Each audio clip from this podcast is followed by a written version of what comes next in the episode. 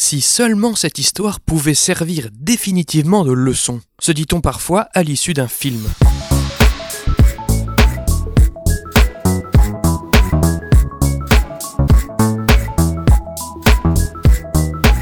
Salut et bienvenue dans ce 64e numéro de Comment c'est raconté, le podcast qui déconstruit les scénarios un dimanche sur quatre. Aujourd'hui, l'appareil judiciaire révèle ses tristes limites avec le drame et thriller français Jusqu'à la garde, écrit et réalisé par Xavier Legrand et sorti au cinéma en février 2018. Ce sera l'occasion pour nous de s'interroger sur le rapport du spectateur et des personnages à la morale d'une histoire.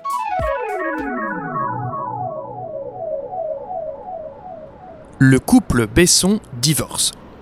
Pour protéger son fils d'un père qu'elle accuse de violence, Myriam en demande la garde exclusive. La juge en charge du dossier accorde une garde partagée au père qu'elle considère bafoué. Pris en otage entre ses parents, Julien va devoir tout faire pour empêcher que le pire n'arrive. Annonce. Voilà ce qu'a dit Julien. Julien a 11 ans, il est en 6e à 1 au collège Théodore Monod de Saint-Dumont et il a dit mes parents sont séparés depuis un an. Je vis maintenant ici avec maman et ma sœur. On va fêter les 18 ans de ma sœur à la salle des fêtes de Vial. On habite tous là-bas chez papy et Nani, sauf mon père. Par contre, je ne peux jamais jouer devant la maison ou dans le jardin, car on a peur que l'autre vienne. Papy se met à crier quand il le voit et c'est pas bon pour sa santé. Quand il vient, je m'inquiète pour maman, parce qu'il veut juste lui faire du mal, juste ça, c'est pas un père et c'est pour ça que je suis contente que mes parents divorcent. Joséphine aussi, elle ne l'aime pas, mais elle n'est pas obligée de le voir vu qu'elle est grande. Moi aussi, je ne veux plus jamais le voir et je ne veux pas que le juge m'oblige à aller avec lui une semaine sur deux ou un week-end sur deux parce que je ne veux plus le voir, plus jamais, je n'ai plus rien à ajouter. Voilà, bien, maître Davigny, je vous écoute. J'ai l'impression que vos enfants sont remontés contre vous, monsieur. Vous pouvez expliquer ça? J'aimerais bien comprendre. Je sais pas ce qu'on leur met dans la tête. Que vous ne m'en fassiez pas le procès, je vous préviens tout de suite, attention, spoiler. Dans l'épisode du podcast dédié au film Matrix, j'énumérais les différentes raisons pour lesquelles nous aimons raconter et recevoir des histoires. L'une de ces raisons étant s'instruire. Que ce soit apprendre des faits, apprendre comment bien vivre en société, casser des préconçus, etc. C'est de cet aspect des histoires dont il sera question aujourd'hui, les enseignements à tirer et plus particulièrement ce que j'appellerais les leçons de vie. Vous savez, ces expériences fondatrices que l'on traverse dans le monde réel et qui changent notre rapport moral au monde, notre jugement, qui créent les proverbes de nos grands-parents et les mises en garde de nos parents. Qu'on le veuille ou non, un film et ses péripéties présentent un certain nombre de leçons de vie, de morale, dès lors qu'on les généralise un peu. Pour schématiser, un film comme Requiem for a Dream, pardon encore pour l'accent, nous rappelle par exemple que l'addiction cause de sacrés ravages. Avant de parler de notre film du jour Jusqu'à la garde, je vous informe que son scénario est disponible librement et gratuitement dans la scénariothèque des lecteurs anonymes, lien en description, profitez-en. Bon, retournons à la base. Quel est le but de notre cerveau? Tel est le point de départ de réflexion mené par Lisa Cron dans son livre Wired for Story, et pardon d'avoir écorché son prénom lors d'un précédent épisode, notre cerveau a un but, la survie. Une histoire, poursuit l'autrice, nous permet d'imaginer ce qui pourrait se passer dans le futur et ainsi de s'y préparer. À l'évidence, personne n'a envie de divorcer un jour, et encore moins de traverser un divorce qui se passe mal. Eh bien, le postulat de départ de Jusqu'à la garde, je parle bien du postulat de départ, hein, pas de la suite de l'histoire, nous permet de pénétrer une sorte de simulation de cette situation, fictive et hypothétique, mais où les lois ordinaires demeurent. Comment cela se passe-t-il sur le plan légal? Sur le plan relationnel Et avec les gosses Qu'est-ce qui m'attendrait si un jour je me retrouvais dans cette situation? Voilà une des façons que le spectateur peut avoir d'aborder le récit, consciemment ou inconsciemment. Oui, parce que, pour revenir sur cette histoire de survie, cette dernière n'est pas que physique. Ce que nous enseigne aussi un film, ajoute Lisa Crown, c'est la survie sociale. Comment ne pas se faire écraser émotionnellement, psychologiquement, par la société, par l'autre? Si dans le vrai monde, comme l'a exprimé Confucius, l'expérience est une lanterne que l'on porte sur le dos et qui n'éclaire jamais que le chemin déjà parcouru, on ne serait pas contre-éclairer aussi le chemin devant nous. Merci les histoires de nous aider là-dessus. Une fois dans la simulation de vie qu'est un film, notre sens de la survie questionne chaque événement. Cela va-t-il aider le personnage ou à l'inverse le blesser? Prenons les 15 premières minutes de Jusqu'à la garde. Marie et femme défendent leur position par avocates interposées face à une juge chargée de trancher sur la garde du fils, Julien. Il s'agit d'un cas un peu particulier puisqu'à ce stade du film, nous ne savons pas qui ment ni qui dit vrai, puisque nous n'avons pas assisté au quotidien de ce couple. Bref, compte tenu du peu que l'on sait, à l'instar de la juge, qu'est-ce qui serait le meilleur pour Julien? Le confier à sa mère Myriam? Bah, Vu que lui-même méprise son père et l'appelle l'autre, on peut être tenté de dire qu'en effet c'est mieux. Mais d'après le père, un gosse, pour grandir, a besoin de ses deux parents. Et puis, on a souvent vu des préados en froid avec l'un d'eux. Peut-être ne sait-il pas ce qui est bon pour lui, le jeune Julien? Vient l'argument suivant, le père serait violent, moralement et physiquement, et va jusqu'au harcèlement au domicile de son ex-femme. Bon, clairement, si les faits sont avérés, mieux vaut pour Julien vivre auprès de sa mère. Mais on ne sait toujours rien de leur vie de famille. Et bon sang qu'on en entend parler, des histoires de parents qui montent leur gosse contre l'autre parent pour s'assurer la garde. Antoine, le père, demande d'ailleurs qui a pu mettre dans la tête de son fils une telle hostilité à son égard. Précisons que, pendant toute cette scène, le père semble abattu et démuni, là où la mère semble fermée et de marbre. Alors oui, quand l'avocate du père présente des témoignages de tout le monde et n'importe qui comme quoi il est gentil et dévoué, on sait que ça ne veut rien dire et qu'il est répandu chez les pères violents de jouer devant la justice à qui empilera le plus de pièces dans son dossier. Bref, personnellement, je me suis dit que ça puait. Mais sans avoir encore assisté aux relations familiales, on reste sur le garde. Quelle est la meilleure solution pour Julien? Notre volonté de bien faire, notre quête de survie, notamment sociale, à minima pour le gosse, nous fait peser le pour et le contre de chaque argument et du futur jugement concernant sa garde. Mais tout ce qu'on sait à ce stade est qu'il faudra attendre la pratique qui suivra ces 15 premières minutes de film pour savoir quelle théorie est dans le vrai et dans quelle mesure.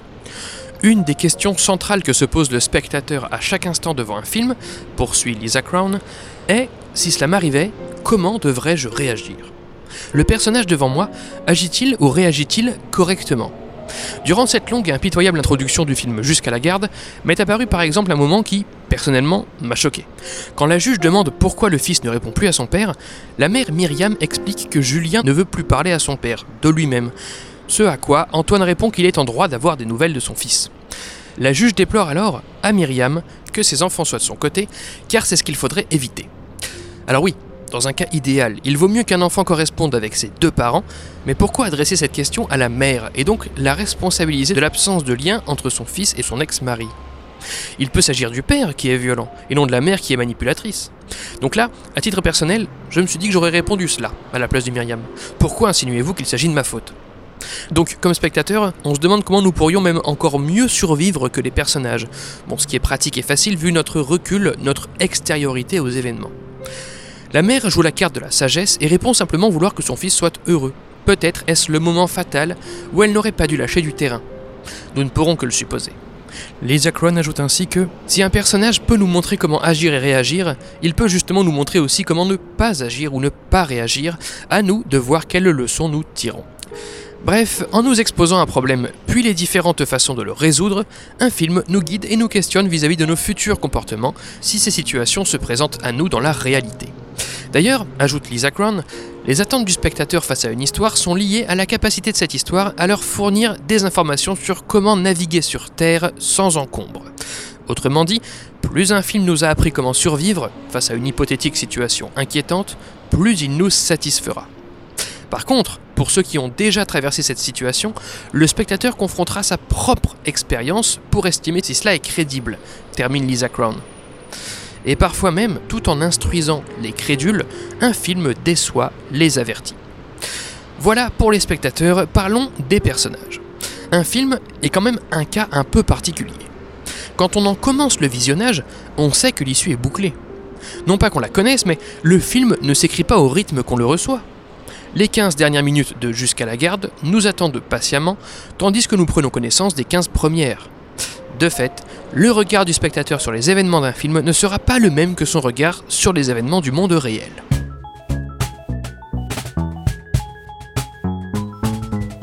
Read people that you like um, and try to figure out why you like them. And when you see something or read something that you don't like, try to figure out why you don't like that. Be a diagnostician.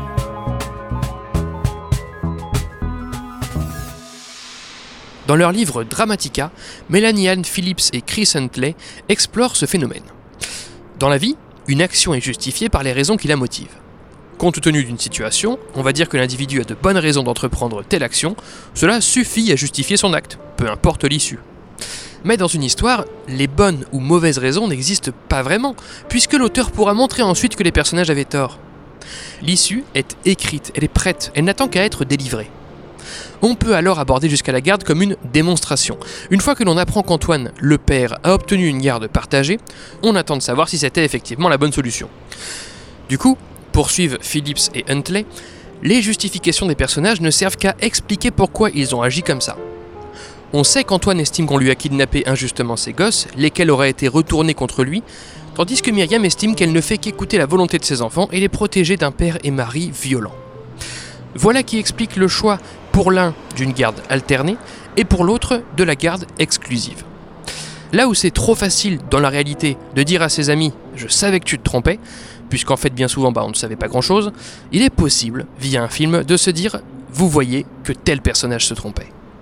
Ainsi, lit-on dans Dramatica, les justifications des personnages représentent les chemins considérés par l'auteur de l'histoire comme inadéquates ou à l'inverse adéquates pour résoudre le problème. Dans Jusqu'à la garde, deux versions de la situation existent, Xavier Legrand nous présente la direction précipitée par les événements lorsque la juge tranche en la faveur de la demande du père. Le réalisateur scénariste nous dit Voyez comme il est difficile pour une femme victime de violence de défendre sa cause et celle de ses enfants lors d'un divorce. Voyez l'incompétence de l'appareil judiciaire pour arbitrer correctement.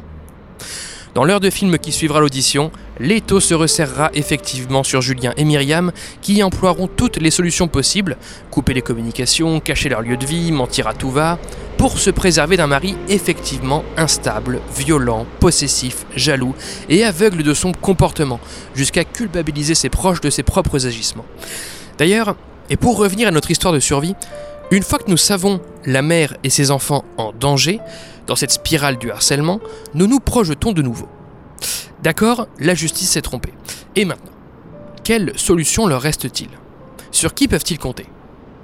À l'évidence, si engagés soient leurs proches, notamment la sœur de la protagoniste qui intervient quand Antoine manquait de l'étrangler, ils n'empêcheront pas le pire de se produire, la tentative de meurtre. Je disais, au sujet du film Les Misérables précédemment dans le podcast, que les différentes perspectives présentées par un auteur définissent le contexte dans lequel il espère résoudre le problème du film. Et bien de même, les tentatives des personnages pour se sortir d'affaire permettent d'énumérer les solutions envisageables. Et quand aucune ne marche, c'est qu'il faut regarder ailleurs. Revenir à la justice, par exemple, dans le cadre jusqu'à la garde. Loin de l'auteur ici, je pense, une volonté complaisante de filmer des violences domestiques.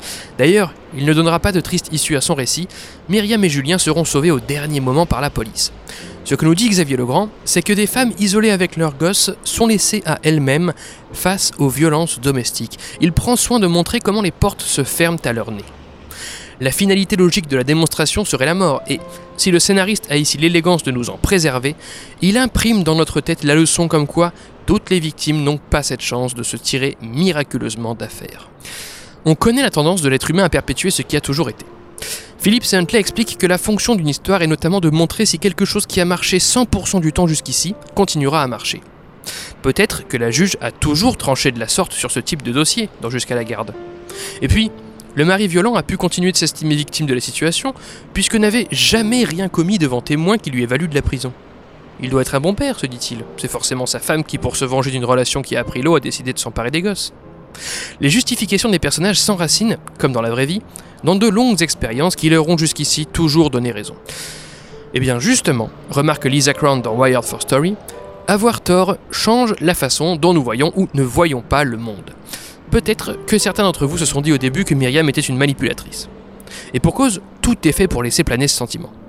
Peut-être que, comme moi dans les 15 premières minutes, vous aviez ne serait-ce que des doutes à l'encontre de ce personnage. Réaliser l'engrenage qui s'enclenche une fois la garde déclarée, partagée, nous force à nous questionner sur nos préjugés. Une cause parmi les plus connues chez les masculinistes est celle du droit des pères à la garde des enfants. Je ne rentrerai pas dans ce débat que je ne maîtrise pas, et qui d'ailleurs ne se limite pas à la problématique des violences, bien entendu, mais remarque juste que le film de Xavier Legrand invite à prendre des pincettes sur de tels sujets publics, où la lumière n'est pas toujours faite sur ce qui se passe dans l'intimité de chaque foyer. Mais là, me direz-vous, on entre peut-être dans un piège du cinéma, et plus généralement des histoires. D'accord, il est bien pratique pour le spectateur de les utiliser comme une carte pour naviguer sur Terre sans encombre. Les histoires répondent à notre incapacité à savoir à l'avance si les méthodes qu'on adopte mèneront à l'échec ou à la réussite, dit-on dans Dramatica. C'est cool de pouvoir pallier l'incertitude. Mais qui décide de cette leçon de vie? À l'évidence, terminent Phillips et Huntley, c'est l'auteur, qui s'octroie le pouvoir d'établir la vérité, entre guillemets, objective. Qu'il s'agisse de moraliser volontairement ou juste de présenter l'issue qu'il estime la plus plausible à son récit, sans désirer donc évangéliser qui que ce soit, l'auteur décide des leçons implicites ou explicites à tirer de son histoire. Le personnage d'Antoine, dans Jusqu'à la garde, pourrait tout aussi bien s'avérer effectivement victime de la manipulation de sa femme. Ou alors, en admettant qu'il soit violent, sa femme pourrait tout aussi bien obtenir gain de cause auprès de la justice, avant que la situation donc le tourne au vinaigre. On entre ici dans un vaste sujet, celui de la vérité, de la sincérité, de l'honnêteté des histoires, et qui fera très certainement l'objet d'un futur numéro du podcast. Pour résumer, les histoires répondent à notre quête de survie, notamment sociale. Elles nous permettent d'expérimenter des situations hypothétiques futures et d'explorer comment nous ou nos proches pourrions nous en sortir. Nous jugeons en permanence les comportements des personnages, que nous estimons adaptés ou non à la situation, en les comparant notamment à notre vécu ou à nos croyances, et attendons de savoir si nous avons raison. Si dans la vie, il est hasardeux de préjuger qu'un choix se révélera être le bon, une histoire nous offre un sanctuaire où il est permis, voire parfois encouragé, de remettre en question les justifications des personnages. Un auteur propose et explore ainsi une multitude de façons de résoudre un problème, lesquelles ont, pour certaines, toujours fonctionné jusqu'ici, et choisira l'issue qu'il donne à chacune et donc les leçons à tirer. Fondu au noir pour ce 64e numéro de Comment c'est raconté. Merci pour votre écoute, j'espère qu'il vous a intéressé. Retrouvez toutes les sources de cet épisode et tous les liens du podcast dans la description et sur ccrpodcast.fr, dont Facebook, Insta, SoundCloud, Spotify, tout ça, mais encore et surtout Apple Podcast. Pour ce dernier, je vous invite à laisser 5 étoiles et un commentaire, c'est toujours aussi important pour le référencement du podcast.